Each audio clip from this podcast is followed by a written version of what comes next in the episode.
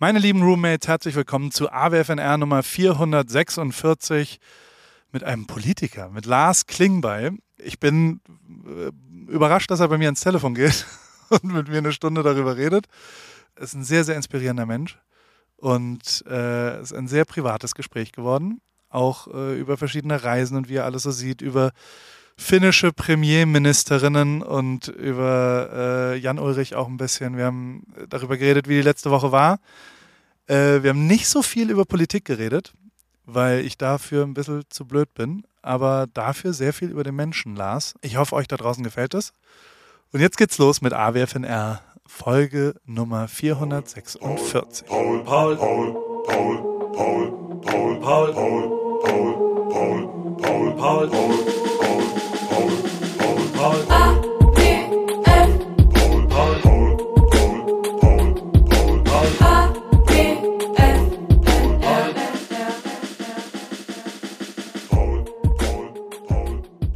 lieber Lars, hallo.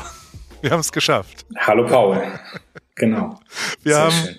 lustige technische äh, äh, Hürden hinter uns und äh, wenn die ZuhörerInnen da draußen jetzt zuhören, dann haben wir sie ge gemeistert, die Hürden.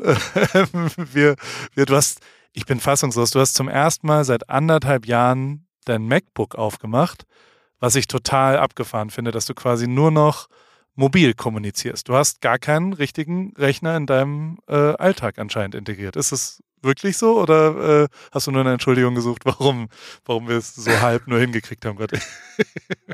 Äh, es ist mir, es ist mir echt super unangenehm und es ist auch ein bisschen peinlich. Also ich weiß gar nicht, ob du äh, weißt, dass ich acht Jahre lang digitalpolitischer Sprecher meiner Fraktion war und ich so der, der, der totale Netzfuzzi bei allen war.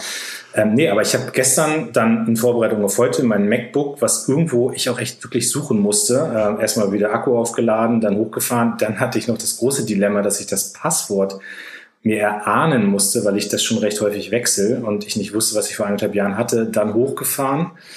Ähm, und dann habe ich jetzt irgendwie gemerkt, dass Chrome anscheinend, dafür ist die Variante hier zu alt und das war echt ein Drama. Und ähm, also danke für dein Verständnis und danke, dass wir jetzt trotzdem eine Möglichkeit gefunden haben, aufzunehmen. Aber ich arbeite wirklich, ich arbeite eigentlich, ich habe zwei iPads und das darf man so sagen, ne? zwei iPads, also die Marke darf man benennen. Und mit denen arbeite ich, die habe ich immer dabei und ich mache da meine Videokonferenzen mit, ich mache meine ganzen Mail, meine Briefe, mache ich alles mit dem iPad und ich nutze eigentlich gar keine Rechner mehr im klassischen Sinne. Du, wie viel schreibst du denn wirklich noch E-Mails selber? Oder ist das, also wie ist ein typischer Lars Klingbeil Tagesablauf so? Also wie viel bist du in Calls, wie viel bist du äh, am, am E-Mail schreiben, wie viel, wie viel bist du überhaupt an einem technischen Gerät? kommunikativ? Also es ist total unterschiedlich, wie viel ich am Rechner bin. Ähm, jetzt gerade bin ich in Munster, in meiner Heimatstadt, in meinem Wahlkreis unterwegs, mache gerade so eine Sommertour und ich, kann, ich war heute zum Beispiel zwei Stunden äh, im Wald. Ja, ich habe irgendwie mich mit Experten zum Thema Wald getroffen. So, dann bin ich da unterwegs. Dann lasse ich auch mein Handy im Auto, weil ich dann irgendwie nicht die ganze Zeit an mobilen Geräten hängen will. Dann habe ich ein, ein Unternehmen besucht, die eben Nahrungsmittel herstellen. Da habe ich das Handy auch im Auto liegen lassen. So und und wenn ich dann in so einem Bürgerdialog bin wie heute Abend, dann lasse ich mein Handy auch weg. So und dann fahre ich auch selbst. Also heute ähm, bin ich selbst dann irgendwie längere Strecken noch Auto gefahren, so dann habe ich natürlich auch keine Geräte. Und dann gucke ich jetzt in mein E-Mail-Postfach und ich könnte, also ich habe von heute sicherlich 60, 70 E-Mails, die ich noch beantworten muss irgendwie. Äh, und dann gibt's aber auch Tage, da habe ich von morgens bis abends Sitzung und dann habe ich eigentlich immer Handy in der Hand oder iPad an und mache dann parallel irgendwie Mails und dann ist das auch sehr schnell weg. Aber ich mache schon sehr viel selbst. Ich bin allerdings kein, weiß nicht, wie es bei dir ist, ich tippe unfassbar ungerne und meine Mails sind immer sehr kurz und manche beschweren sich auch darauf, dass ich weder eine Ansprache noch irgendwie eine Schlussformel verwende, sondern einfach irgendwie einen Satz reinhaue, Mail wegschicke und das ist dann für mich eher ein Effizienzgedanke so. Aber Mail spielt bei mir schon echt eine ganz zentrale Rolle. Ich habe ich hab komplett die Kontrolle verloren bei mir. Ich habe gerade das Telefon in die Hand genommen. Ich habe 171.428 ungelesene E-Mails und ich versuche nur irgendwie, also wenn, wenn, wenn dich diese rote Zahl ein bisschen stressig macht, bei mir äh, kriegst du, glaube ich, Panikattacken, wenn du das dann siehst.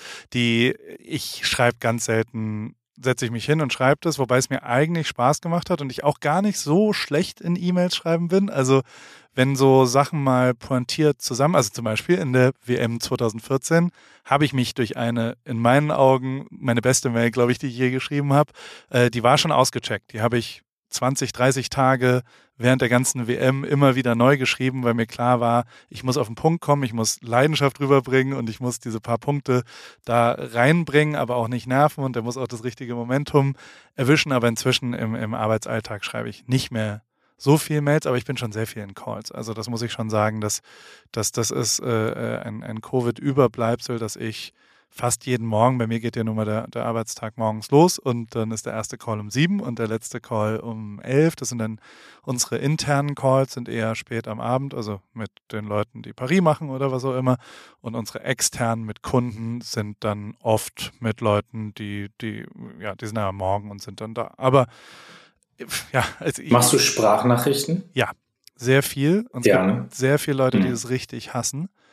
Und ich bin eigentlich ja, auch, ja, du, ich bin ein WhatsApp-Typ eigentlich, aber mit dir zum Beispiel schreibe ich auf iMessage, was mich auch gewundert hat. Aber ich bin, also, das, das kann man ja schon mal hier sagen. Wir kennen uns ja eigentlich gar nicht so richtig gut. Also wir sind, äh, wir haben uns einmal gesehen am OMR. Und da würde mich mal interessieren, wieso genau. deine, deine Ankunft war beim OMR. Wie, wie das war das Top 100 Dinner der äh, in Philipp Westermeyers Augen 100 relevantesten Leute, äh, die es gibt in Deutschland. Und äh, neben diesen sehr vielen Männern, die er dann da eingeladen hat, ähm, warst eben auch du da. Und ich genau. durfte auch kommen. es, es, war, es, es, war total witzig. Die Geschichte kann ich jetzt äh, zum, zum ersten Mal öffentlich erzählen. Ich war vorher bei Markus Lanz. Und ähm, die haben mir dann einen Fahrer gestellt, der mich da zu diesem OMR-Dinner gebracht hat. Und ähm, normaler, ich bin bei Lanz ja schon ein paar Mal gewesen, gab schon ein paar Mal einen Fahrer dann auch. Und dann hast du halt immer so ein, ähm, dann hast du, keine Ahnung, irgendwie ein Audi oder ein Mercedes oder keine Ahnung was. Und jetzt hatte ich aber durch irgendeinen Zufall so eine richtig fette amerikanische ich, ich weiß nicht mal, was das für ein Auto war, aber so ein richtig, so richtiger Spritfresser, ja. Und damit bin ich zu diesem OMR-Dinner gefahren. Und ich stieg aus und ich merkte, wie alle mich anguckten. So, und, und dann habe ich gecheckt, dass hinter mir in so einem kleinen Elektroauto kam genau zeitgleich Aston Kutscher an. Und an, anscheinend gab es die Meldung, der kommt jetzt gleich und alle guckten auf mich und waren super enttäuscht, dass der, der SPD-Vorsitzende aussteigt. Und dann richteten sich die Blicke schnell nach hinten, da kam dann Essen und dann waren auch wir alle happy. So, aber das war meine Ankunft bei der OMR. Ähm, und ich habe dir das ja mal erzählt und das ist jetzt echt kein Witz. Ich hatte eine Mission den Abend, ich wollte Paul Ripke kennenlernen und äh, das war dann irgendwie ganz witzig, weil wir uns ja sehr schnell, ich glaube, du standst mit Matze Hilscher darum, ne? Genau. genau. Ich habe auch, das war auch meine und, äh, einzige äh, Mission, weswegen ich da war weil ich dich mal kennenlernen wollte und, und so viel von dir. Also das, das, das ist schon das ist richtig Bromance-mäßig eigentlich, oder? Also mir geht das Herz ja, auf, wenn ich das höre. Und vor allem geht mir, also ich fand es vor allem so lustig, weil du immer gesagt hast, dass du dein Büro verrückt gemacht hast. Den Begriff fand ich auch so. Ich habe mein Büro verrückt gemacht. Da habe ich die ganze Zeit drüber nachgedacht.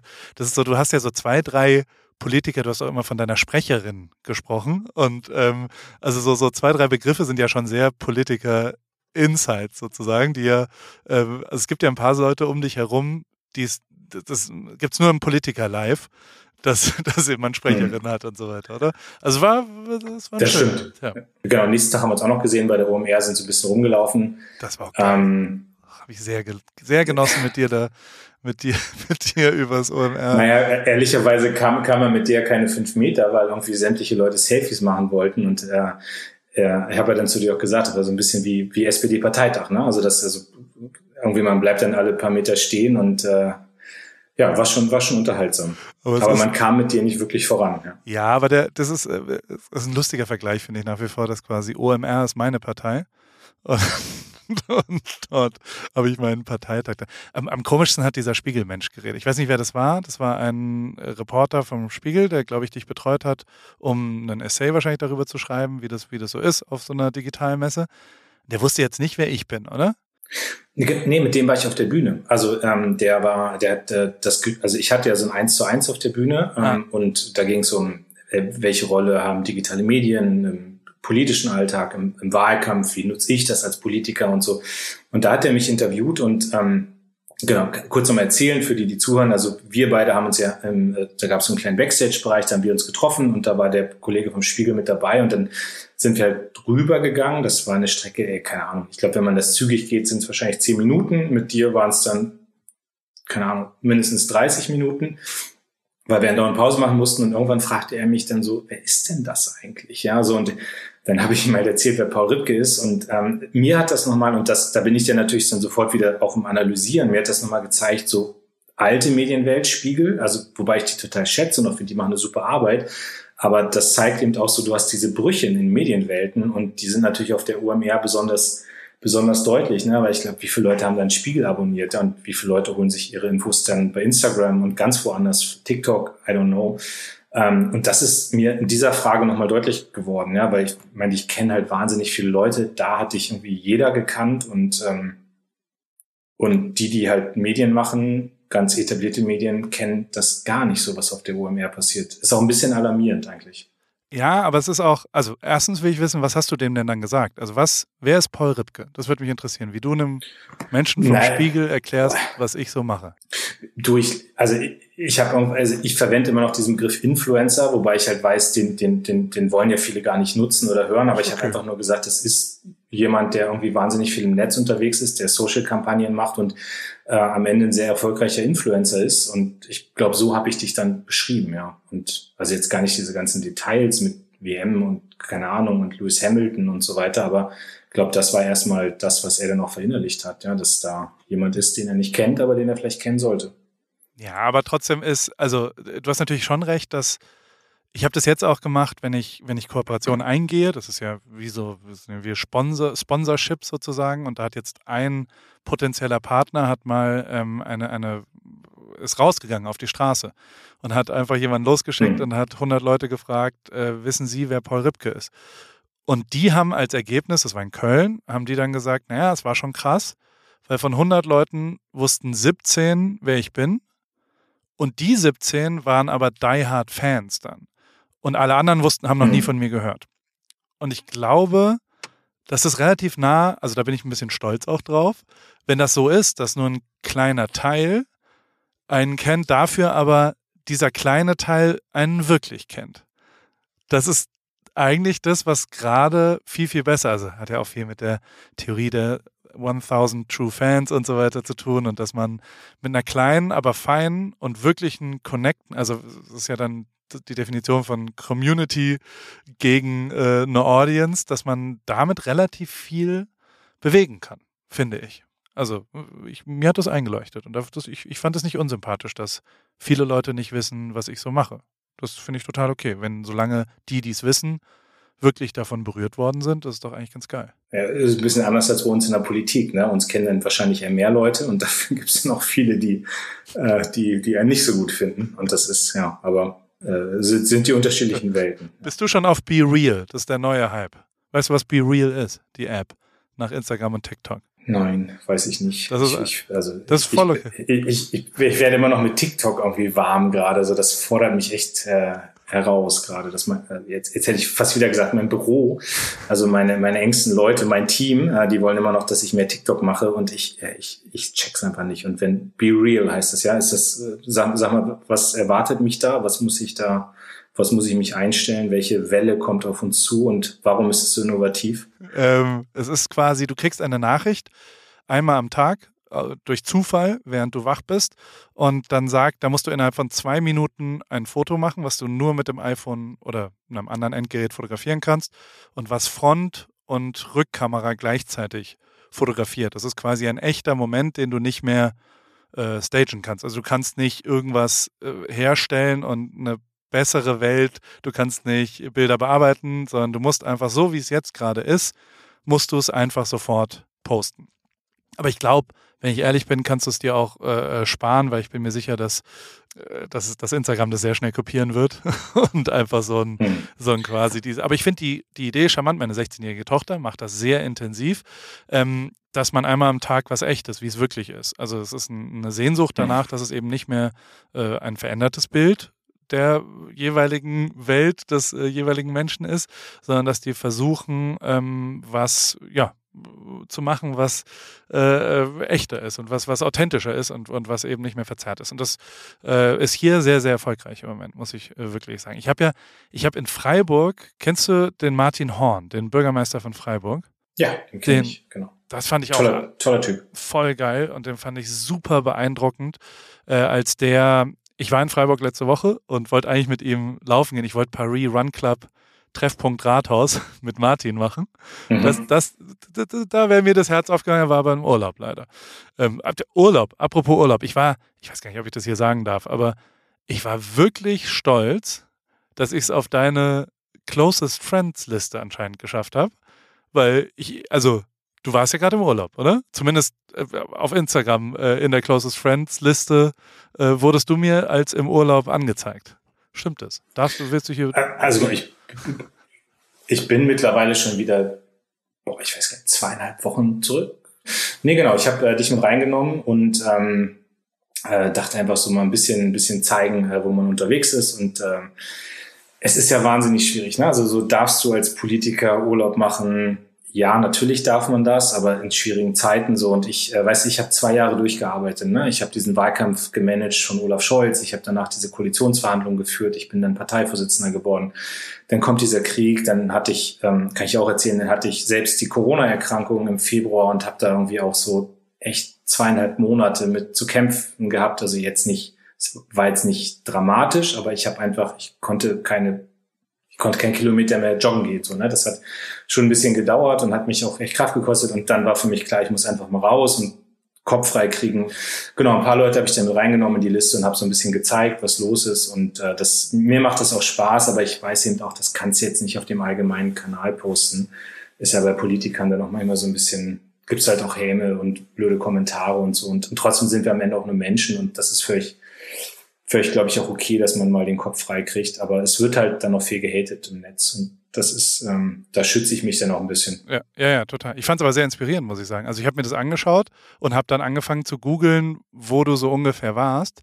Weil das jetzt nicht ein Ort gewesen wäre, wo ich, der immerhin in Amerika wohnt, ich war da noch nie. Nirgendwo. In den ganzen, also es, das sah richtig cool aus was du da, also wie kommt man auf die Idee in die Südstaaten? Also hast du da irgendeine Connection zu oder äh, hast du, habt ihr das einfach? Meine Frau hat da gelebt. Also genau, also meine, meine Frau hat, meine, kann ich, meine Frau hat äh, gelebt in Tennessee ähm, während der Schulzeit und ähm, das heißt, wir haben auch ganz viel, also wir waren in Tampa, da ist ihr Gastbruder, wir waren dann in ähm, äh, Myanmar Beach, da war gerade ihre Gastschwester so und dann waren wir am Ende nochmal in, in Tennessee, eben in dem Ort, wo sie gelebt hat und äh, so ein bisschen auch eingetaucht quasi in die Familien. Ne? Und ja. das also so ein bisschen wirklich amerikanisches Leben, nicht nur Hotel, sondern auch bei denen zu Hause gewohnt und so. Und das war einfach mal schön, weil man ähm, dann auch so ein bisschen diese amerikanische Kultur mitkriegt. Also ich bin ja riesiger Fan des Landes, also ich haben wir noch nie drüber geredet jetzt in den zwei Gesprächen, die wir hatten, aber ähm, ich habe ich hab halt, ich habe 9-11 in New York gelebt. Ne? Das hat mich wahnsinnig geprägt, dass ich diese Anschläge mitgekriegt habe, also auch wirklich fast live mitgekriegt habe. Ich habe danach noch wochenlang in New York gelebt und die Stadt war ja echt in so einer Schockstarre. Hm, das hat mich total geprägt. Ja, ich liebe New York. Das ist für mich die schönste und wichtigste und bedeutendste Stadt der Welt. Ja, ich habe in Washington mal drei Wochen gelebt. Ich habe ähm, ich habe zwei Roundtrips durch, durch Kalifornien gemacht und so. Und ich, ich finde die USA großartig. Und, äh, und trotzdem war das jetzt auch so, dass ich irgendwie so denke, da ist schon noch ein bisschen was im Argen in diesem Land, ne? mit der Polarisierung und so, aber jetzt also gar nicht politisch werden.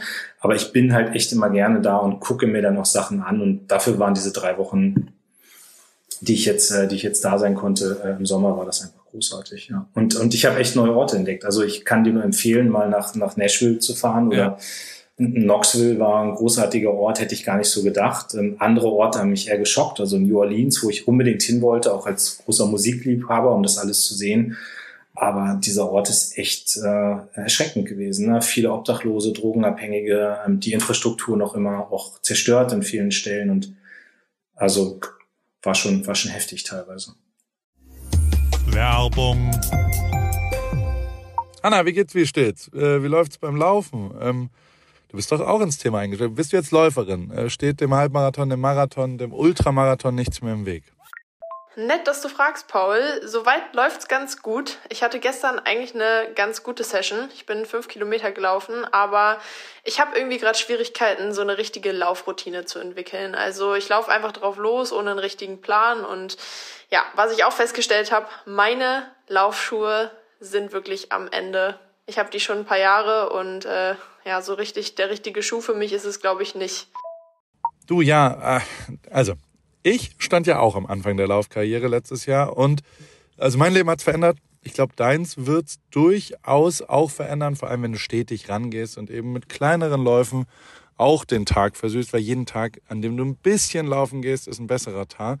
Aber es geht natürlich schon auch sehr um die richtige Sportausrüstung, besonders der richtige Laufschuh ist eine ziemlich entscheidende Rolle, nicht nur zum Thema Wohlfühlen und als Equipment, sondern auch als Motivation. Okay, verstehe. Danke für die Tipps.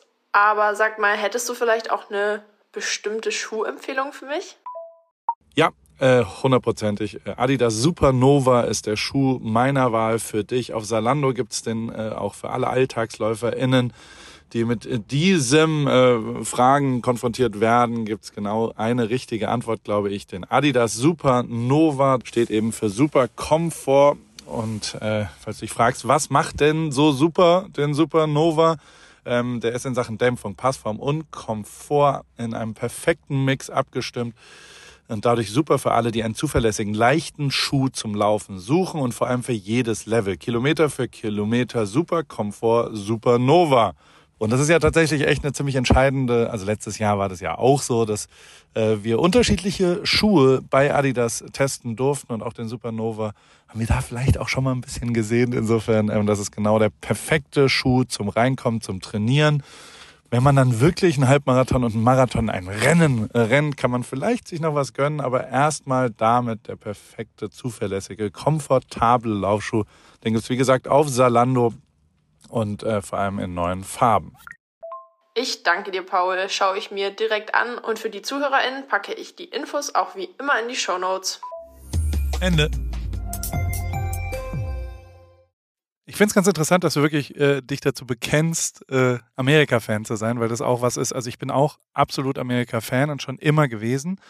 Es ist nur, glaube ich, eine schwierige Zeit, äh, das gerade zu machen. Gleichzeitig also ich nehme es hier, vielleicht ist da auch äh, die Hoffnung, Wunschvater, äh, der Wunschvater des Gedanken, aber jetzt gerade die letzten zwei Wochen dreht sich ja schon ein bisschen was. Und es ist ja schon so, dass jetzt auch endgültig mal erheblicher Gegenwind auch für die gesamte Trump und 6. Januar und so weiter, dass jetzt wirklich sehr viele mhm. Leute sagen so, oh Leute, jetzt, jetzt reicht's aber auch irgendwann mal. Und ähm, dass jetzt auch ein, zwei Sachen ja wieder so werden, wie sie, also in meiner Wahrnehmung war Amerika unter Obama äh, ein wirklich großartiger Ort. Ich, also ich bin halt auch daher Fan von Obama und fand es total abgefahren, ähm, wie der ja, Politik geführt hat und, und das alles gemacht hat, fand ich schon sehr, sehr beeindruckend. Und natürlich wurde es mir, ich meine, Trump wurde gewählt, als wir hier rübergezogen sind, ne? drei Monate später. Mhm. Und ähm, das, das äh, ich, ich habe es mir dann immer ein bisschen schön gemalt und es ist ja schon so, dass die State also so, so Kalifornien ist ja durchaus fast wichtiger als, als Trump als national, ähm, aber trotzdem ist es echt äh, äh schwierig geworden. Ich habe das auch, also ich habe hier in meinem direkten Umfeld teilweise Leute, die sich äh, allein über die Abtreibungsfrage ähm, getrennt haben. Ne? Also so, das, das finde ich schon echt abgefahren. Ich hätte nicht gedacht, dass ich dieses Gespräch je überhaupt führen muss in meinem direkten Umfeld, dass irgendjemand wirklich ernsthaft meint, dass das nicht eine Frau für sich selbst entscheiden kann und dass der Staat da irgendwas mitzureden hat, war für mich, bin ich fassungslos. Ein normaler Kumpel, mit dem wir Sport gemacht haben und äh, der sich dann aber darüber über, von seiner Freundin getrennt hat. Und da bin ich voll auf der Seite der Freundin, die halt sagt, ey, da gibt es keine zwei Meinungen, Punkt. Da kommen wir auch nicht zusammen. Also da gibt es ja. auch kein Ach, sondern da gibt es keine zwei Meinungen. Und da habe ich zum ersten Mal echt mir Sorgen gemacht. Also so dieses 6. Januar, das, die sind halt verrückt und äh, Trump ist auch verrückt und alles ist so, aber da dachte ich zum ersten Mal, das ist so eine grundlegende, übereinstimmende Sache, aber irgendwie, äh, jetzt dreht sich es gerade wieder und jetzt wird es irgendwie wieder so ein bisschen positiver und ich, ich finde auch, ich, ich habe viele Fragen an dich, äh, die will ich hier nicht untergehen, weil ja. ich nicht voll schwalle mit, mit, was ich davon halte. Wie reist du eigentlich? Also machst du dann einen Esther? Kriegst du dann, hast du einen Diplomatenpass? Kannst du, also wie, wie stellst du denn auch sicher, dass du kein Spion bist für Olaf? Vielleicht gibt's da, hast du Probleme bei der Einreise nach Amerika? Wie reist ein Lars Klingbeil? Nee. Also wenn ich ähm, also genau, ich habe einen Diplomatenausweis und äh, also Diplomatenpass, äh, den hat jeder Bundestagsabgeordnete, kann den beantragen. Wie sieht der aus? Und, Was für eine ähm, Farbe hat der? Wie ist der irgendwie cool? Blau. Der, also der ist, das ist so wie so ein Reisepass nur in Blau. Oh. Und ich kann, kann ja eine schöne Geschichte erzählen. Ich hatte den als Bundestagsabgeordneter, war wahnsinnig viel unterwegs und dann war der irgendwann voll und dann hat, äh, ähm, hat mein Büro den einfach entsorgen lassen. Das war auch ein riesiger Streit, weil ich finde ja, das ist so ein Ding, das hat auch wahnsinnige Erinnerungen und so, ja. Und jetzt beim zweiten habe ich dann einfach gesagt, entwertet den bitte, aber ich will den noch behalten.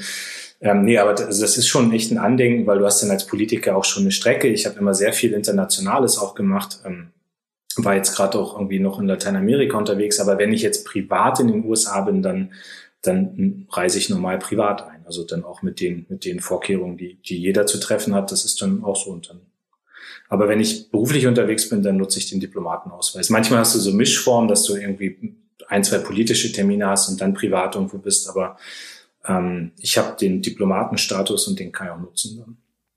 Und ist es aber, also Diplomat ist ja auch Fastlane dann.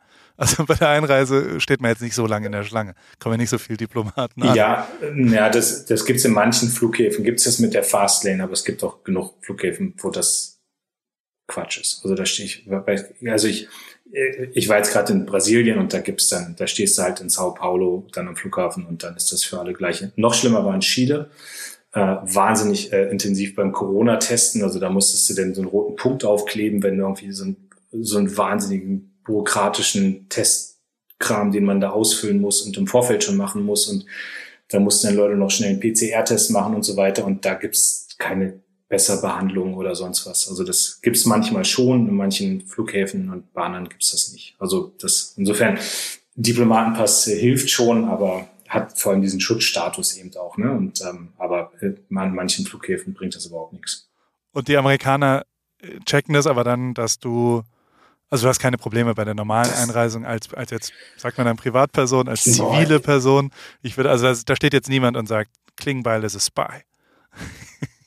Ist auch ein, kein guter Name für, ein, für einen Spion, muss man sagen. Klingbeil ist dafür, ja dafür, nee, dafür hat Deutschland, glaube ich, noch einen ganz guten Ruf. Ne? Also das ist äh, alles nicht. Nee, aber die haben mich irgendwann mal weggeholt in den USA, als ich auf meinem Handy oben gespielt habe. Du hast ja da so ein, die sind ja echt super hart, äh, wenn du ja. da dein Handy rausholst in diesem äh, Bereich zwischen Passkontrolle und Baggage Reclaim und so. Und dann, äh, äh, dann, dann haben sie mich da weggeholt und dann haben sie mich intensiv befragt. Und da war der Diplomatenpass dann auch egal. Aber das, gut, das sind jetzt gerade so Luxusprobleme, die man erzählt, aber nee, aber sonst. Global Entry ist die Lösung aller Probleme übrigens. Ich habe jetzt wieder einen, ich bin ja schon eigentlich, also halbwegs etabliert. Wie häufig fliegst du denn hin und her eigentlich? Du, du bist ja, manchmal habe ich den Eindruck, du bist wöchentlich gerade irgendwie zwischen Deutschland und USA hin und her, ne? Also ich war letzte Woche da für nur drei Tage. Ähm, es sind, es sind zwei schneidiges, äh, also zwei Herzen pochen in meiner. Ich versuche das zu minimieren natürlich, das Hin- und Hergefliege, auch äh, weil es einfach falsch wäre, aber gleichzeitig, wenn ich nicht drauf achte, ist es schon auch so, dass ich dann oft so sechs, sieben Wochen, wenn quasi immer sich alles aneinander hängt. Und dann sage ich, komm, dann bleibe ich noch da, weil nächste Woche ist das wieder und dann bleibe ich da noch da. Und dann, äh, das tut mir einfach nicht so gut, so lange äh, getrennt zu sein von, von zu Hause, von meiner Familie, von, von allem. Und das ist ja nach wie vor so. Also äh, mein öffentliches Leben, mein Instagram-Leben, da kommt ja Frau und Familie kommen da nicht vor. Und ähm, mhm. dementsprechend sieht es immer so aus, als ob ich äh, äh, überhaupt gar kein Familienvater bin und auch überhaupt gar keine Zeit mit meinen Kids verbringe. Das tue ich schon, sehr viel auch. Und ich poste halt aber nur nicht darüber. Und ähm, das ist mir durchaus auch wichtig, dass, dass ich hier irgendwie am Start bin und dass wir versuchen, das, das zu machen. Und im Moment ist es, wird es jetzt wieder ein bisschen mehr. Also so, ich habe schon drei, vier Mal muss ich jetzt noch kommen dieses Jahr, vielleicht auch fünf Mal. Und ähm, das war natürlich nach. Also es ist schon so, dass ich vor Covid habe ich sehr viel mehr hier in Amerika gearbeitet, weil ich ähm, mehr Service gemacht habe, also für andere Leute Fotos und Videos gemacht habe und da ja schon auch angefangen hatte, mir hier ein bisschen was aufzubauen, ob mit Will Smith oder mit Odell Beckham Jr. Und also ich hatte so drei, vier Kunden, wo hier so ein, so ein Netzwerk entstanden ist und wo ein paar coole Sachen da waren. Ähm, dann kam aber Covid und dann habe ich, also seit, seit Covid ist es wirklich so, dass mein Geschäft sich sehr Richtung Deutschland einfach entwickelt hat, weil die Sachen, die noch da waren und die Sachen, mit denen ich auch einen Lebensunterhalt noch verdienen kann, ähm, eben deutsche Themen waren und sehr viel mehr Influencer-Tätigkeiten. Und das hat sich ja schon äh, sehr äh, verschoben. Also mein, mein, was ich so inhaltlich mache, habe ich übrigens auch mein, mein, einer meiner aller wichtigsten Menschen in, in meinem beruflichen Leben. Also so, so echt der Typ, der alles klar gemacht hat, ähm, ähm, was, äh, also der ist 80 Prozent des Erfolges der letzten zehn Jahre. Ähm, der ist David Osterkorn. Der Vater war mal äh, Stern-Chefredakteur und der war meine rechte und meine linke Hand und beide Beine und so weiter und zusammen. Und der hat aber Politikwissenschaften studiert in äh, okay. Göttingen und war halt sehr Politik interessiert auch und hat dann aber bei mir angefangen, weil er mal eine andere Seite haben wollte.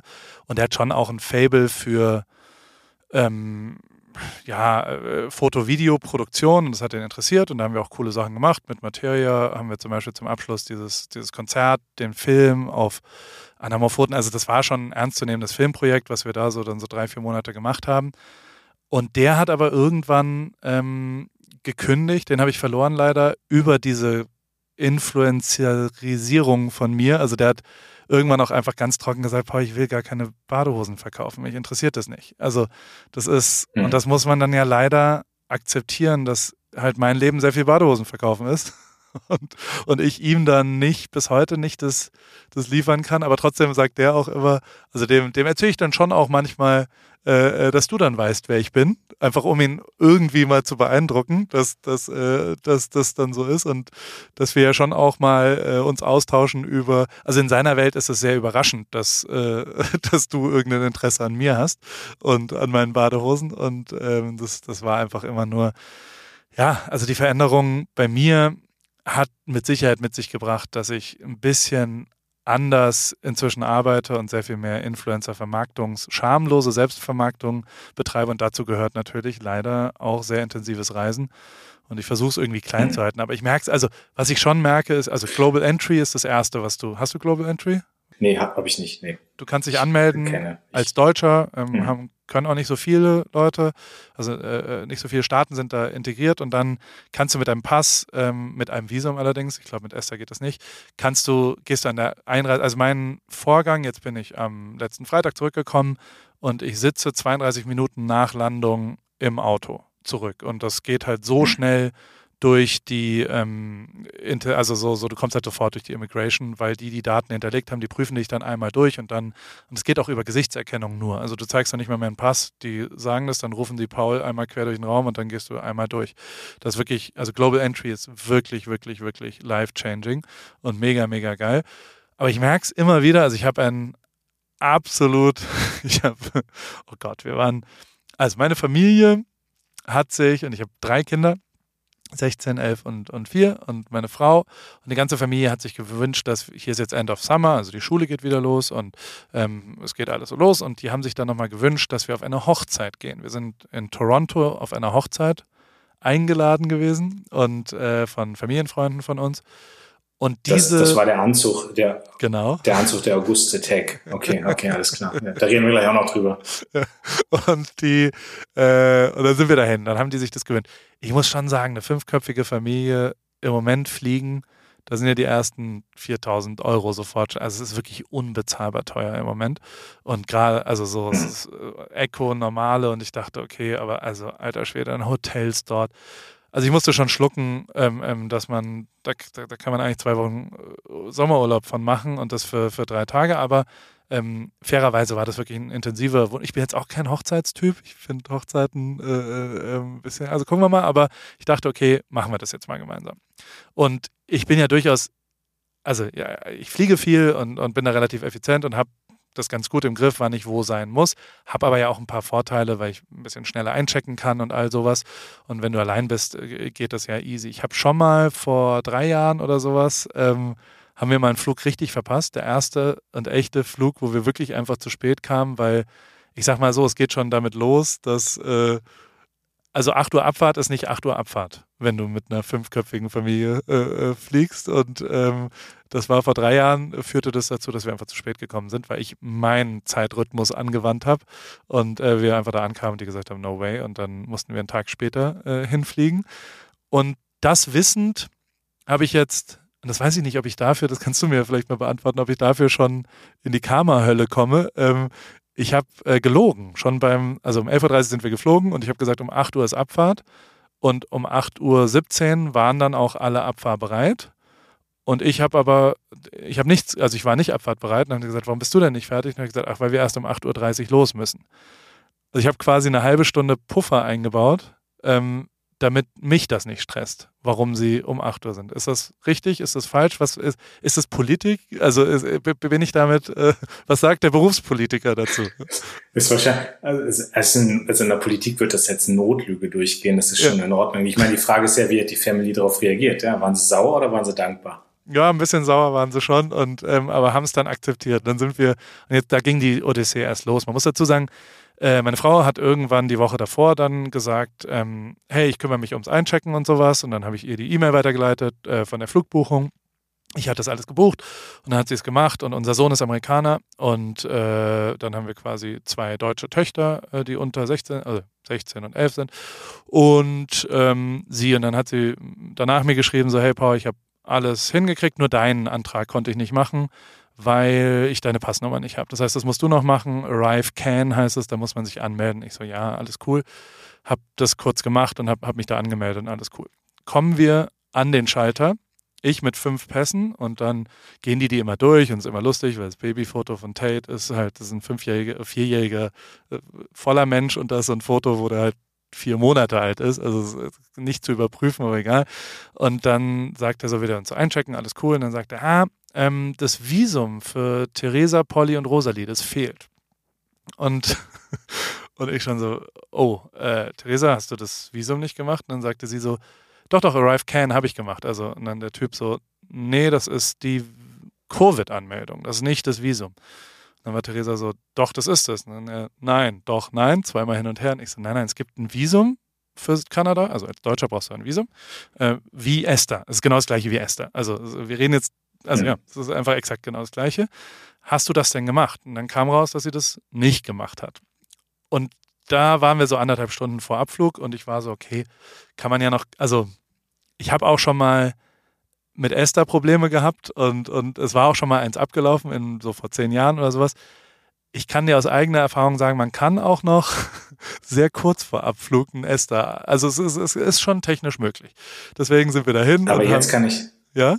Ich muss einmal, äh, äh, einmal dazwischen, weil das ist zum Beispiel etwas ganz häufig, nicht ganz häufig, aber wo oft Menschen sich bei einem Bundestagsabgeordneten melden, wenn die so eine Probleme haben.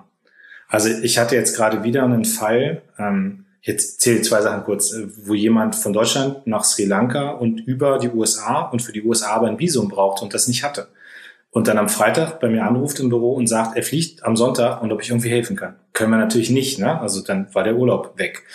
Oder es gibt den Fall, dass Leute feststellen, ähm, es gibt so Länder, ich glaube Malediven zum Beispiel, wo du, äh, da muss der Pass noch sechs Monate gültig sein. Und wenn der fünf Monate und 28 Tage gültig ist, dann lassen die dich nicht rein.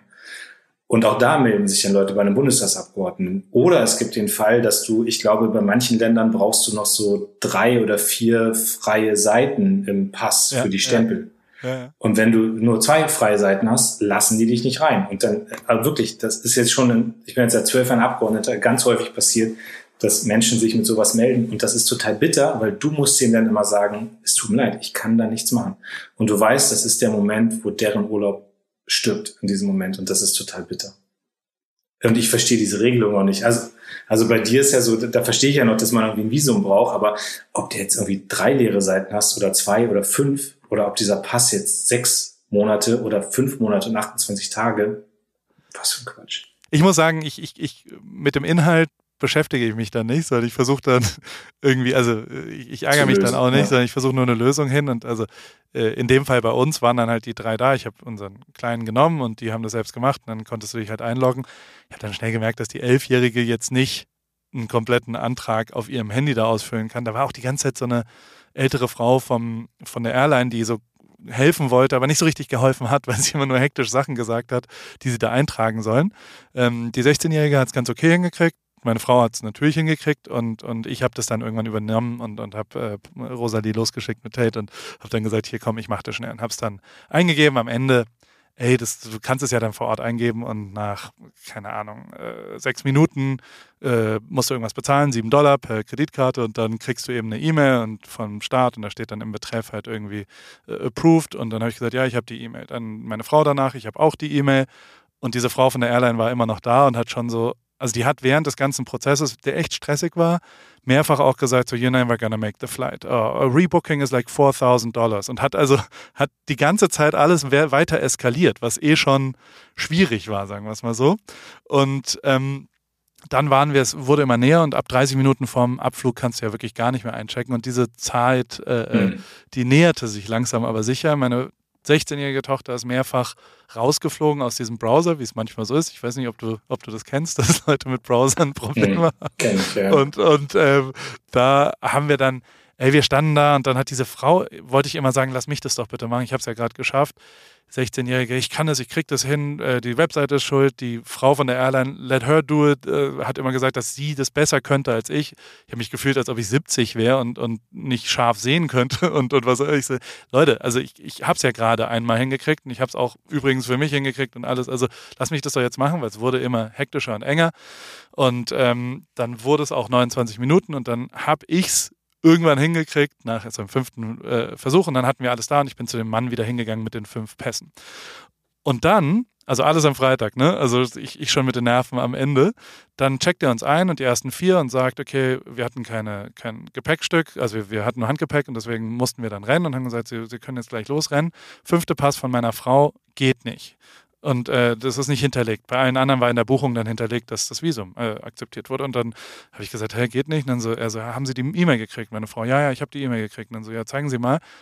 Fairerweise äh, stand in der E-Mail äh, pending und nicht approved. Also ich sag mal so, die E-Mail wurde, glaube ich, nicht gelesen. Also bekommen hat sie sie, aber, aber den Inhalt der E-Mail äh, äh, hat sie nicht angeschaut. Und dann haben die uns tatsächlich zu viert, also mich mit den drei Kids, losgeschickt, weil sie keinen Platz mehr auf den anderen Maschinen hatten und haben gesagt, wir klären das mit meiner Frau ähm, irgendwie danach. Und dann, wir sind da hingerannt, wir waren die Letzten, die reingekommen sind, hinter uns ist die Tür zugegangen. Ich so, okay, jetzt fliegen wir zu viert und die bleibt in LA, aber hoffentlich ist sie irgendwie umgebucht.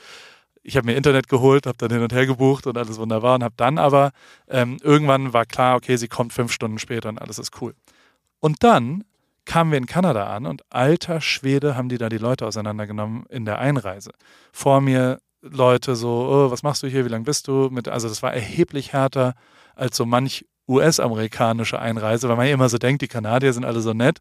Also in Toronto, das war echt sehr, sehr intensiv, unter anderem bei uns. Und dann kamen die leider relativ relevante Frage und da haben wir nicht drüber nachgedacht. Also der Flug war halt schon ein bisschen stressig, weil halt alle Sachen auch bei meiner Frau, also so, so Snacks und, und so, ja, also iPads und all sowas. Und äh, aber wir haben es hingekriegt. Wir, wir, der Single Dad kommt dorthin und genau das wurde dann zum Problem, weil er gesagt hat, sind Sie denn, also sind Sie Alleinerziehender? Haben Sie die, das Sorgerecht für die Kinder, für alle drei Kinder?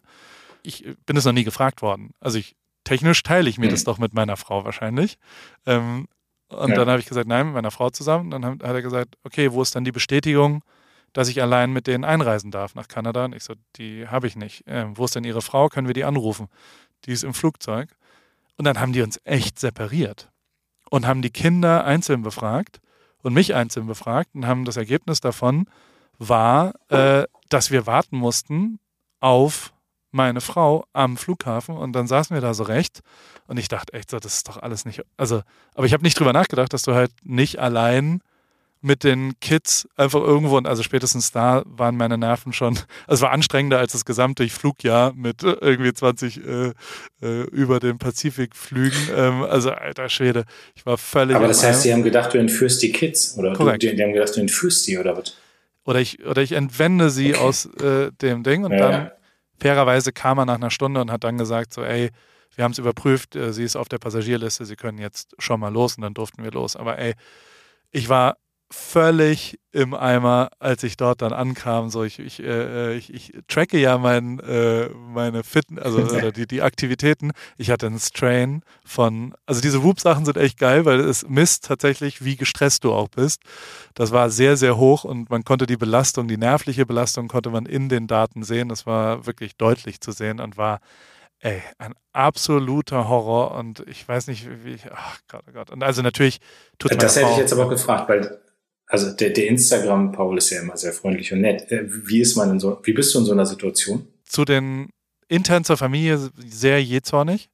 Also das ist wirklich eine ganz ja. ätzende Seite von mir. Also so, da bin ich, vor allem bin ich sehr befehlstonmäßig, weil ich dann versuche, effizient zu werden und sagen, du sagst jetzt gar nichts mehr, ich rede und also so, so wie so ein chauvinistisches Arschloch bin ich da, wenn ich auch an meiner Grenze und ich habe auch wirklich so, ich war für mich so, Alter, wie, wie, also ich habe keine Lösung mehr gesehen irgendwann, weil ich so, ich, ich wusste nicht mehr, normalerweise bin ich immer schnell im, im Lösung finden und dann ging es aber relativ schnell, weil freundlicherweise, also was heißt freundlicherweise, das, das ist ja total egal, wer da Schuld hat, weißt du, also so, ich, ich habe mich halt schon geärgert, mhm. dass ich nicht irgendwie nochmal double gecheckt, weil ich, ich fliege halt viel, viel mehr. Ich hatte mein Visum auch einfach noch von Montreal, weil ich da vor drei Monaten war und also so, so, ich, ich, ich weiß sowas, das ist ja jetzt nicht zu voraussetzen, dass das, äh, meine Frau all das weiß. Ich bin natürlich erfahrener was äh, äh, das angeht und dass ich das, dass ich sie da so allein gelassen habe, war, war, hat mich halt auch geärgert von mir. Also ich ärgere mich dann schon auch sehr über mich selber.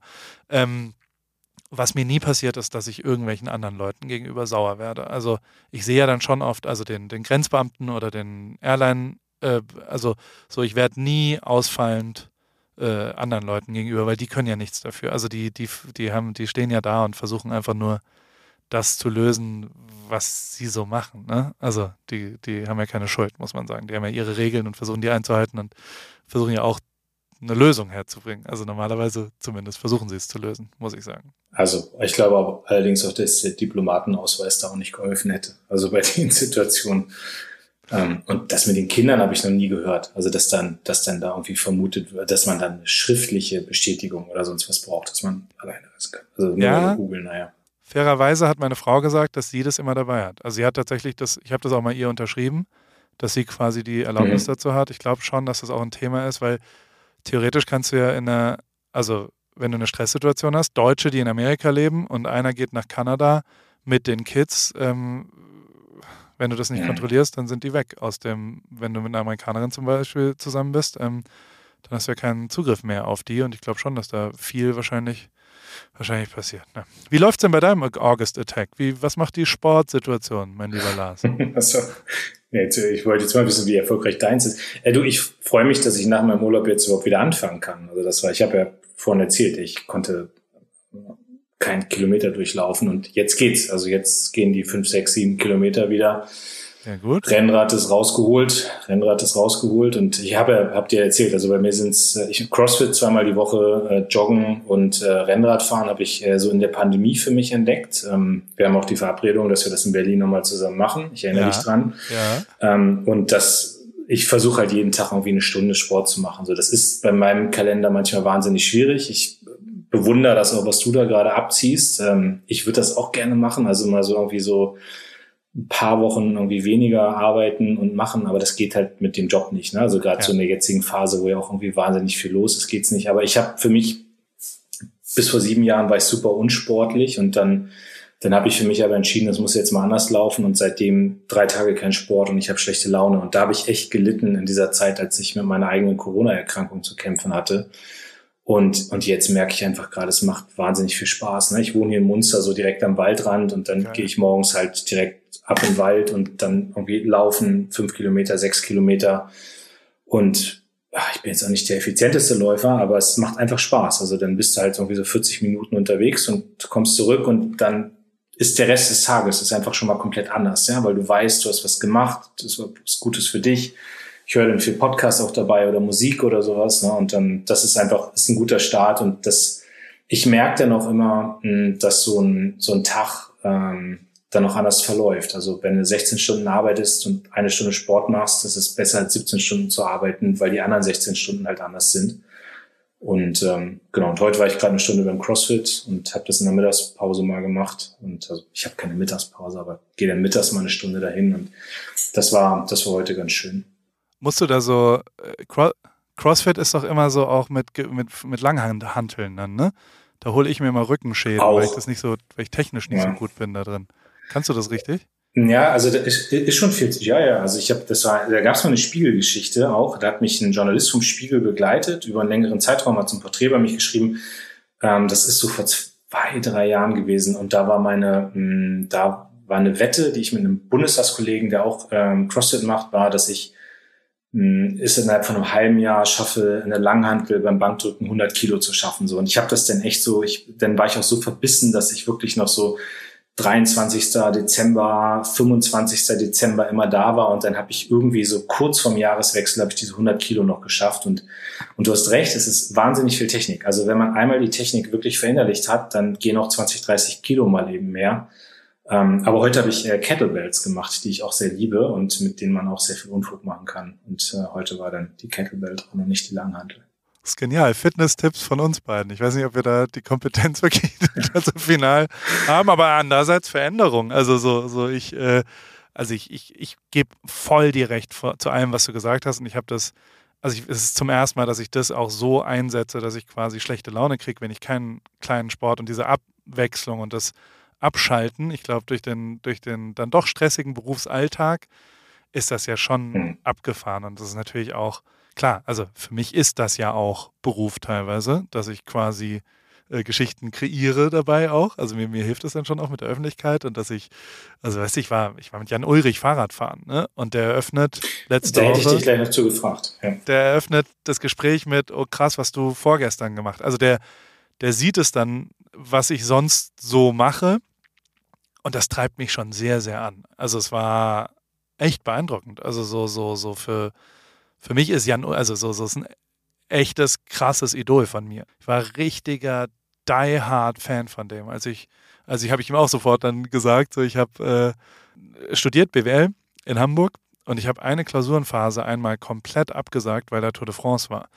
Und habe einfach keine einzige Klausur geschrieben und habe gesagt, ich will Jan Ulrich, das waren diese Bianchi-Zeiten, wo der in Türkis, ich glaube sogar, dass Paris äh, Türkis ist wegen Jan Ulrich Türkis. Also so weit würde ich gehen weil ich da so ein krasser Fan, also ich finde den einen unserer ja, größten Helden, was sportlich angeht und wie der, was der für Radsport und für, für ja, auch, auch der einzige Deutsche, der sie je gewonnen hat, die Tour de France. Und, und ich finde das absolut abgefahren. Und natürlich, äh, äh also der hat. Wie kam das denn, dass ihr gefahren seid? Also ich, äh, ich, ich habe es ja geliked auch. Ich fand super, ne? Diese äh, Sequenz, wie, wie ihr beide da auf dem Berg seid und äh, äh du ihn anfeuerst. Quäl dich, ähm, wie, war, wie war der Spruch? Quäl dich, du Sau, ja genau. Ich, ich habe sehr gelacht. Äh, also, und ich muss sagen, gleichzeitig habe ich wieder gedacht, krass, ähm, so ist ja auch, ist ja auch eine großartige Situation, ja. Also Rennradfahren mit Jan Ulrich. Ähm, und äh, erzähl, wie, wie kam das? Also Unfassbar. Der hat also. Hast du ihn angeschrieben? Hat er nee, sich gemeldet? Oder? andersrum. Er hat mir, also sein Manager hat sich bei mir gemeldet und hat gesagt, wenn ich mal in Freiburg, als ich in Freiburg war und äh, Freiburg besucht hat, ähm, ob wir nicht mal Rennrad fahren wollen. Und ähm, weil ihn das anscheinend interessiert, was ich so tue.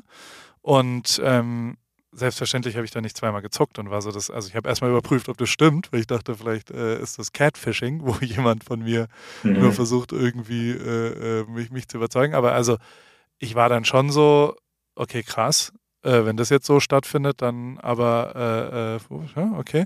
Dann bin ich halt einen Tag früher nach Deutschland und ähm, also ich hatte äh, einen Job in Schaffhausen und äh, bin dann einen Tag früher angereist und ähm, ich war richtig krass aufgeregt, muss ich sagen. Also so, ich bin morgens und du bist ja auch so ein krasser Musikfan. Ich bin im Moment sowohl auf dem Rad als auch beim Sport ähm, habe ich für mich Live-Konzerte von Milky Chance entdeckt. Es ist das allergeilste, okay. wie die Upraven live, weil so alle Songs ineinander übergehen und weil die so geile Steigerungen live spielen und weil die diese, also so, so, ich, im Moment finde ich das wirklich einfach das, das größte, was, also so wie viel Euphorie-Momente ich habe auf dem Fahrrad, wenn ich Milky Chance, Live-Konzerte, Lola Palosa oder in Vancouver haben die so eine geile, voll geil, also sieht auch richtig geil aus, äh, äh visuell das Konzert und ist einfach eine 1A Liveband. Und ähm, am Freitag, äh, am Dienstagmorgen bin ich da so durch Freiburg gefahren und bin eine Stunde früher losgefahren und bin mit offenem Fenster und lauter Musik. Hab das schon auch so ein bisschen zelebriert für mich, weil ich dachte so, alter Schwede, du gehst jetzt mit Jan Ulrich Fahrrad fahren. So, ich hatte auch ein bisschen Schiss, dass er vielleicht nicht auftaucht oder so. Also vielleicht, ich, bis er dann da stand, war ich so, weiß nicht genau. Und das, also aber ein ultra netter, sympathischer, also so wir, wir sind zwei, drei Stunden Fahrrad gefahren und, und ich habe selten jemanden so lieben gelernt in so kurzer Zeit. Das war echt, echt ein Highlight meines Lebens, muss ich wirklich genauso sagen. Und ich, ich fand, also das kleine bescheuerte Video, klar, das ist, das ist ja Udo Bölz, der den irgendwann mal angeschrien hat. Ja. Ich, ich bin Fan von dem, Punkt. Und der ist auch bei all dem, was ihm vorgeworfen wird und, und ist ja auch, mich interessiert sowas dann schon auch immer sehr, wie wir Deutschen mit sowas umgehen, also auch mit Boris Becker mhm. oder mit Finn Kliman oder mit, also so, die Liste ist ja lang, dass wir uns da echt schwer tun, Leuten mhm. zweite Chancen zu geben ja. und, und Leuten, ähm, ja, Leute scheitern zu, zu, das auch zuzulassen. Also deswegen war das natürlich teilweise sehr, sehr beeindruckend und, und, und für mich einfach, also ich, ich war schon fertig danach. Also so, ich konnte gerade so mit ihm mithalten über, also so, so, so, da brauchte ich auch eine Pause dann danach. Aber es war einfach mega geil. Ich habe tagelang gestrahlt seitdem und es war einfach wirklich, wirklich mega geil und hat großartigen Spaß gemacht. Ich fand's, also wie, ich habe es auch gefeiert und ich, ähm, also bei mir ist, ich war jetzt nie der, der, der Tour de France Fan, dass ich jetzt äh, dafür ein Semester hätte sausen lassen, aber ich, äh, also ich habe es auch immer geguckt und ähm, also ich stimme dir völlig zu, Jan Ulrich war einfach die Identifikationsfigur und ich finde es dann auch einfach schön, wenn man sieht, dass es solchen Menschen, die jetzt auch eine schwere Phase hinter sich haben, ja anscheinend wieder gut geht und dass sie sich ja. gefangen haben.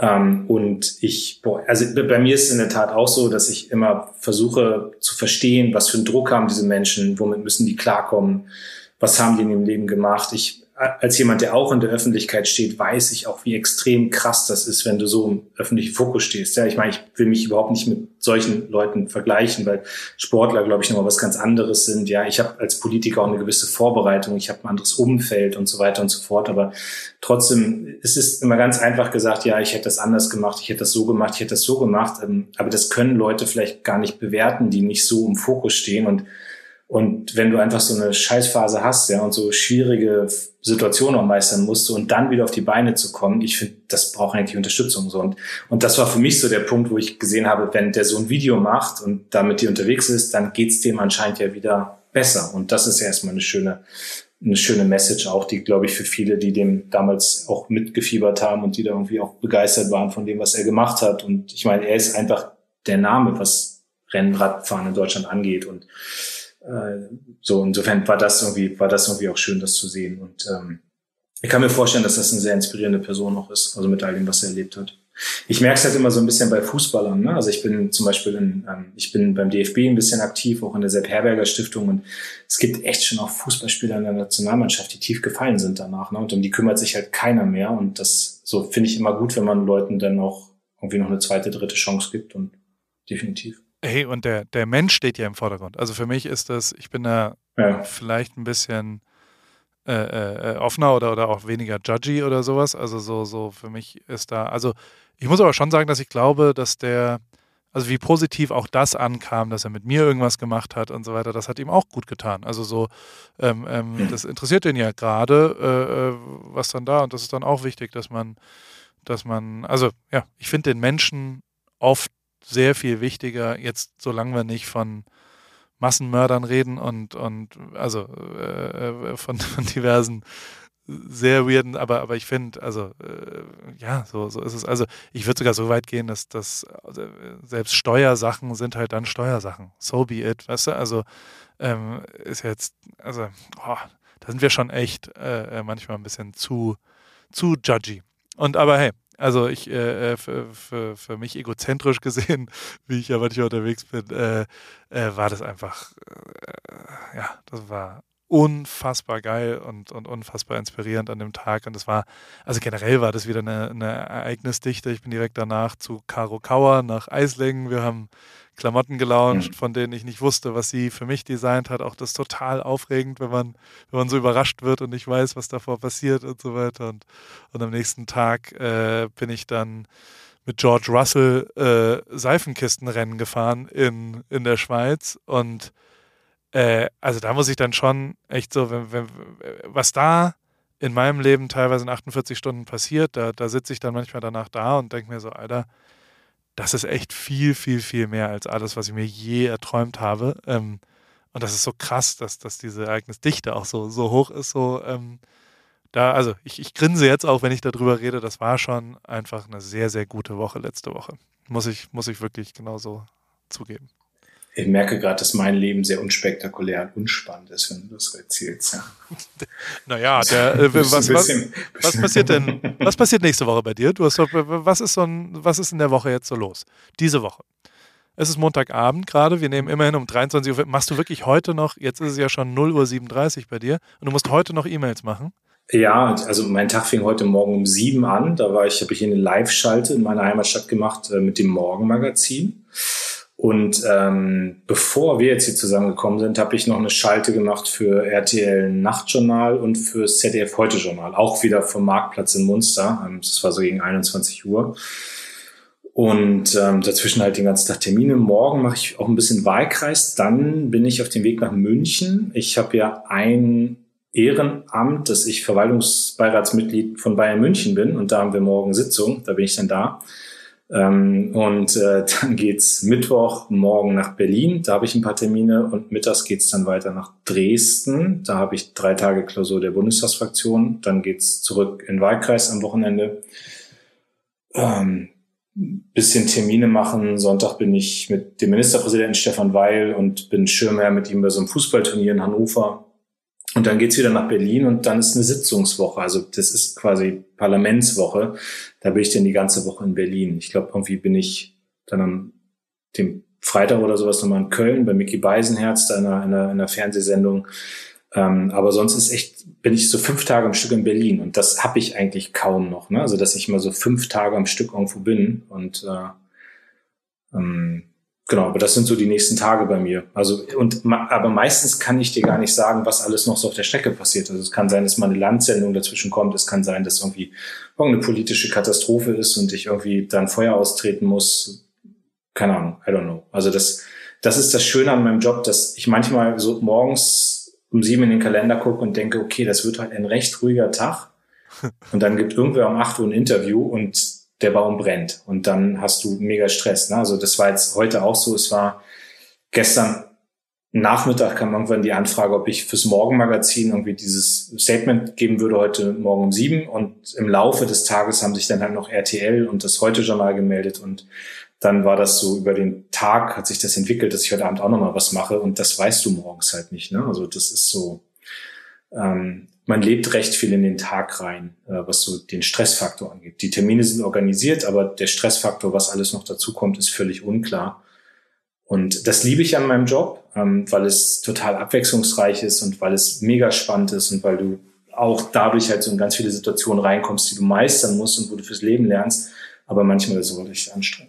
Also es klingt auf jeden Fall nicht langweilig. Aber irgendwie ist auch irgendwie ist auch schön. Also nee und also ich meine, ich habe das große Privileg und das ist ja ein bisschen wie bei dir. Ich habe mein Hobby zum Beruf machen können. Also das ist ja das ist ja erstmal toll. Also wenn du sagst, du hast Vorstellungen, was du machen willst in deinem Leben, du hast was, wofür du totale Leidenschaft hast, wofür du brennst, was Spaß macht und das kann ich dann auch so machen, dass es mein Beruf ist und ich kann das ausleben. Ne? Und wenn ich dann keine Ahnung, ich habe jetzt so ganz viele, seit, seitdem ich Parteivorsitzender bin, seit Dezember, ich, ähm, boah, keine Ahnung, dann bist du unterwegs in der Welt, ja, dann, ich war jetzt in Brasilien, dann treffe ich einen, einen Lula, also den Präsidentschaftskandidaten, der auch so eine totale Identifikationsfigur für ganz viele Menschen in Brasilien ist, der irgendwie Millionen Menschen aus der Armut rausgeholt hat, der Millionen Menschen in Bildungsprogramme reingebracht hat, ja, den die Leute verehren, so, und der jetzt gegen Bolsonaro antritt in Brasilien, in den Umfragen zehn Prozent vor ihm liegt und die Wahrscheinlichkeit, dass er der nächste brasilianische Präsident ist, äh, also dass er wieder Präsident wird, ist halt wahnsinnig hoch. Ja, so und ich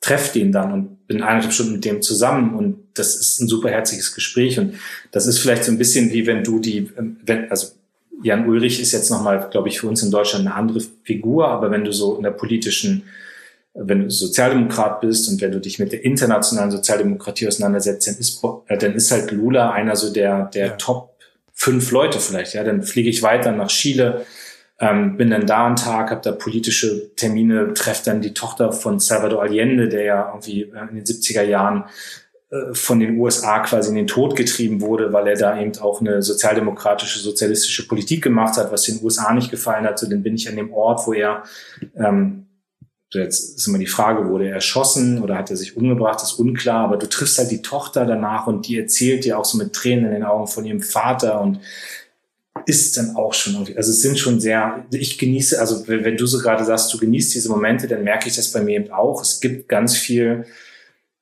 wahnsinnig viel harte Arbeit in meinem Job, aber es gibt eben doch diese schönen Momente und manchmal denke ich halt so, diese schönen Momente sind ein bisschen vielleicht auch das, der Ausgleich dafür, dass man, dass man eben doch diese anderen Momente hat, die kaum jemand sieht, aber die eben auch zum Job mit dazugehören. Ja, also Politik ist schon teilweise 80, 90 Stunden die Woche Arbeit und das sind manchmal langweilige Sitzungen, manchmal anstrengende Sitzungen. Du musst viel lesen, du musst viel entscheiden, du musst viel wissen ist ein unfassbarer Entscheidungsdruck, der auch gerade in der Politik da ist mit all diesen Krisen, die da sind. Und so Eintracht in Chile mit solch historischen Momenten dann auch für mich, wo ich ganz lange von zehre, ist dann irgendwie auch so ein, so ein Punkt, wo ich, ich sage, okay, das ist jetzt auch vielleicht gerade mal ein Ausgleich für andere Situationen, die da sind und ein Moment, den ich dann auch genießen will. Ne? Und, und wo ich danach dann auch ganz gerne Leuten davon viel erzähle. Ne? Und das ist ja schon auch richtig, richtig geil, dass du, also gerade die Wahl in Brasilien habe ich auch ein bisschen äh, verfolgt und der, der hat sich ja äh, nicht nur inhaltliche, sondern auch sexistische äh, Dinge jetzt erlaubt und ich glaube, hoffentlich gewinnt er da. Ähm, also der, der, der Gegner Bolsonaro. Und ähm, wie, wie kanntest du die finnische Premierministerin, also äh, die ja jetzt auch gerade, machst du auch einen Drogentest jetzt? Musst du, äh, also das fand ich zum Beispiel in Social Media Ding genau richtig. Also A, eine Unverschämtheit, dass mhm. die überhaupt sich damit auseinandersetzen muss. Und B, also ja, ich, ich, ich will die schon sehen, die äh, von Boris Johnson, den Drogentest. Das will ich schon, das fände ich schon angemessen, dass mal ein, zwei Männer da jetzt nachziehen, oder?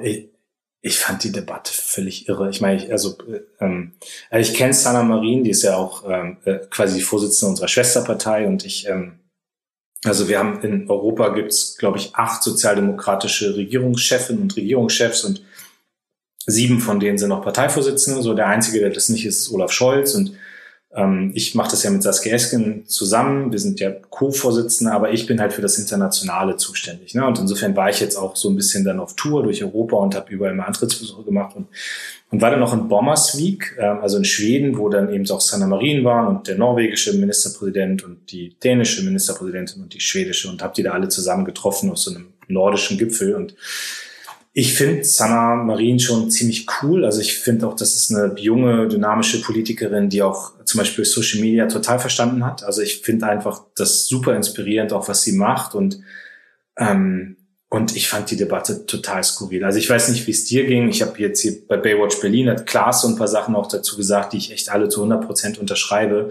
Es ist bei, bei, bei Männern, also Boris Johnson, Friedrich Merz, keine Ahnung was, ja, also wenn die tanzen, dann ist das cool. Und wenn Markus Söder sich auf dem Oktoberfest irgendwie äh, besäuft, dann ist das auch irgendwie cool. Und wenn eine junge Frau mit 36 oder 37, ich glaube, so alt ist sie, wenn die mit ihren Freundinnen Party macht und dann liegt da irgendwie ein Video, dann irgendwie wird das auf der ganzen Welt diskutiert und da muss ich noch einen Drogentest machen und frage mich schon, wo sind wir denn eigentlich? Also, weißt du, ich finde ja eigentlich cool, wenn Politiker auch privat sein dürfen, wenn die auch private Interessen haben. Ne? Und ich habe, äh, ich gehe auch privat auf Konzerte, ich gehe aufs Hurricane Festival, ich gehe aufs Casper Konzert, ich gehe, keine Ahnung was. Ja, Schmidt warst du auch. Hm, bei Schmidt. Warst du nicht?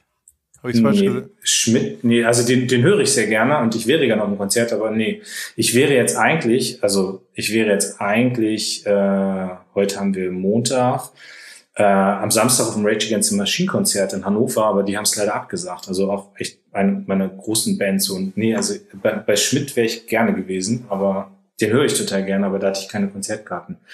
Ähm, Nee, und äh, also ich höre diese Bands ja auch, aber ich merke dann auch, dass wenn ich auch mit Künstlern zu tun habe, die denken ja manchmal auch, okay, was will der jetzt hier? Will der jetzt irgendwie uns politisch vereinnahmen oder sowas? Ne? Und darum geht's mir gar nicht, weil ich bin einfach, bin 44 Jahre, ich bin mit Musik aufgewachsen, ich habe 20 Jahre lang Musik gemacht, bei mir jetzt leider nicht gereicht, um Profimusiker zu werden, aber ich liebe Musik, ja, ich brauche Musik und ähm, habe das irgendwie immer um mich rum. Ne? Wenn ich joggen gehe oder auch wenn ich arbeite und alleine bin, habe ich immer Musik an und so und, und das ist doch, und jetzt zu Santa Marie nochmal, ist doch total gut, wenn dann jemand ist, der einfach auch mit solchen popkulturellen Dingen zu tun hat und Spaß daran hat und irgendwie feiert. Und es ist ja nicht so, dass die morgens deswegen nicht ins Büro geht, weil sie abends irgendwie Party gemacht hat, sondern die macht halt Party und geht ins Büro. Und sie hat ja selbst auch gesagt, sie hat, glaube ich, noch keinen Tag krankheitsbedingt gefehlt oder noch keinen Tag irgendwie gefehlt im Büro. Und ich finde, ich weiß nicht, ob man bei einem 60-jährigen Mann genau mit den gleichen Kriterien diskutiert hätte. Und das ärgert mich eigentlich am meisten,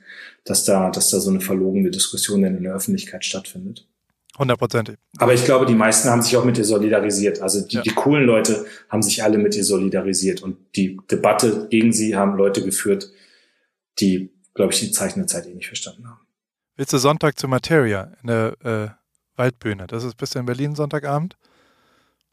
Ja, der hat verschoben, ne? Der ja. war eigentlich, ich, äh, ich habe äh, ganz viele Kollegen, Bundestagskollegen von mir haben, ähm, haben Karten gehabt und äh, auch meine Sprecherin, also meine Pressesprecherin, ja. hatte auch Karten, glaube ich, für, für letzte Woche und das ist ja irgendwie alles abgesagt worden. Und nee, ich bin Sonntagabend auch in Berlin, aber ich werde wahrscheinlich nicht können, weil wir, weil wir da noch äh, politische Termine haben. Aber Materia habe ich jetzt, boah, ich glaube, auf zwei oder drei Konzerten war ich auch von, von Martin. Ja.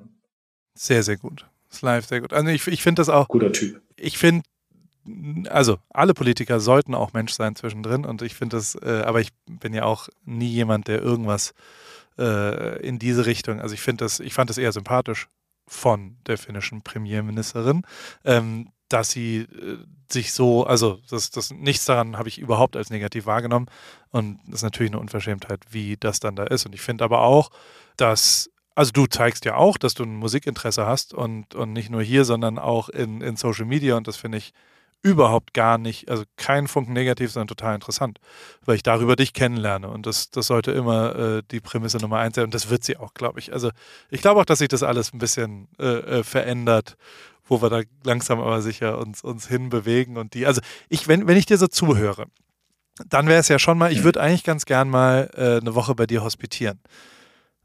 Darf man sowas? Also gibt's, äh, und, und wenn ich ein NDA unterschreibe, darf ich da mal äh, vielleicht in eine Koalition. darf, darf, ich, darf, ich, darf ich mal mitkommen? Jetzt musst du mir verraten, was der MDA, was der MDA ist. Das ist, ein, ist so eine Verschwiegenheitsklausel oder was ist genau, der MDA? Ein Non-Disclosure Agreement, äh, was man quasi, ah, okay. dass man nicht darüber redet. Ähm, Darüber haben wir bei der OMR schon geredet, dass ja. ich, äh, ähm, dass ich finde, es gibt in Deutschland, das ist ein Gegensatz, ein krasser Gegensatz zu dieser Ami-Kultur. Ja. Ähm, es gibt zu wenig Fotos in der Politik. Ähm, und ähm, ich habe dir damals ja schon erzählt, ich muss einmal noch kurz betonen, weil ich mega stolz darauf bin, dass es meine Idee war bei diesen Koalitionsverhandlungen, ähm, zumindest immer mal wieder einen Fotografen reinzulassen. Ja, so und der hat den in unserem Auftrag fotografiert, hm, aber es sind wahnsinnig gute Bilder geworden, also die auch für mich ja, ich habe zwei, drei im Büro stehen, ich habe eines der Bilder jetzt gerade hm, Christian Lindner ähm, geschenkt auch, ähm, weil das ein sehr schönes Bild von ihm auch war aus den Koalitionsverhandlungen. Ähm, und solche, solche Momente festzuhalten, ne? das ist äh, total wertvoll. Und wir haben ja über Pete Sousa auch geredet, also über den äh, Obama-Fotografen, ähm, von dem ich zu Hause diesen riesen Bildband liegen habe. Und du hast mir noch den, den Film auch empfohlen und so. Und ich, also sowas braucht es mehr. Also du bist jederzeit eingeladen, in Berlin mitzulaufen. Äh, ich werde dich nicht zu jeder Sitzung äh, mitnehmen können, aber äh, es gibt, glaube ich, viele Sitzungen und, äh, und äh, im Kanzleramt machen wir die Tür auch mal auf. Also äh, Olaf äh, äh muss dann auch mal herhalten als äh, Fotoobjekt. Das kriegen wir bestimmt hin.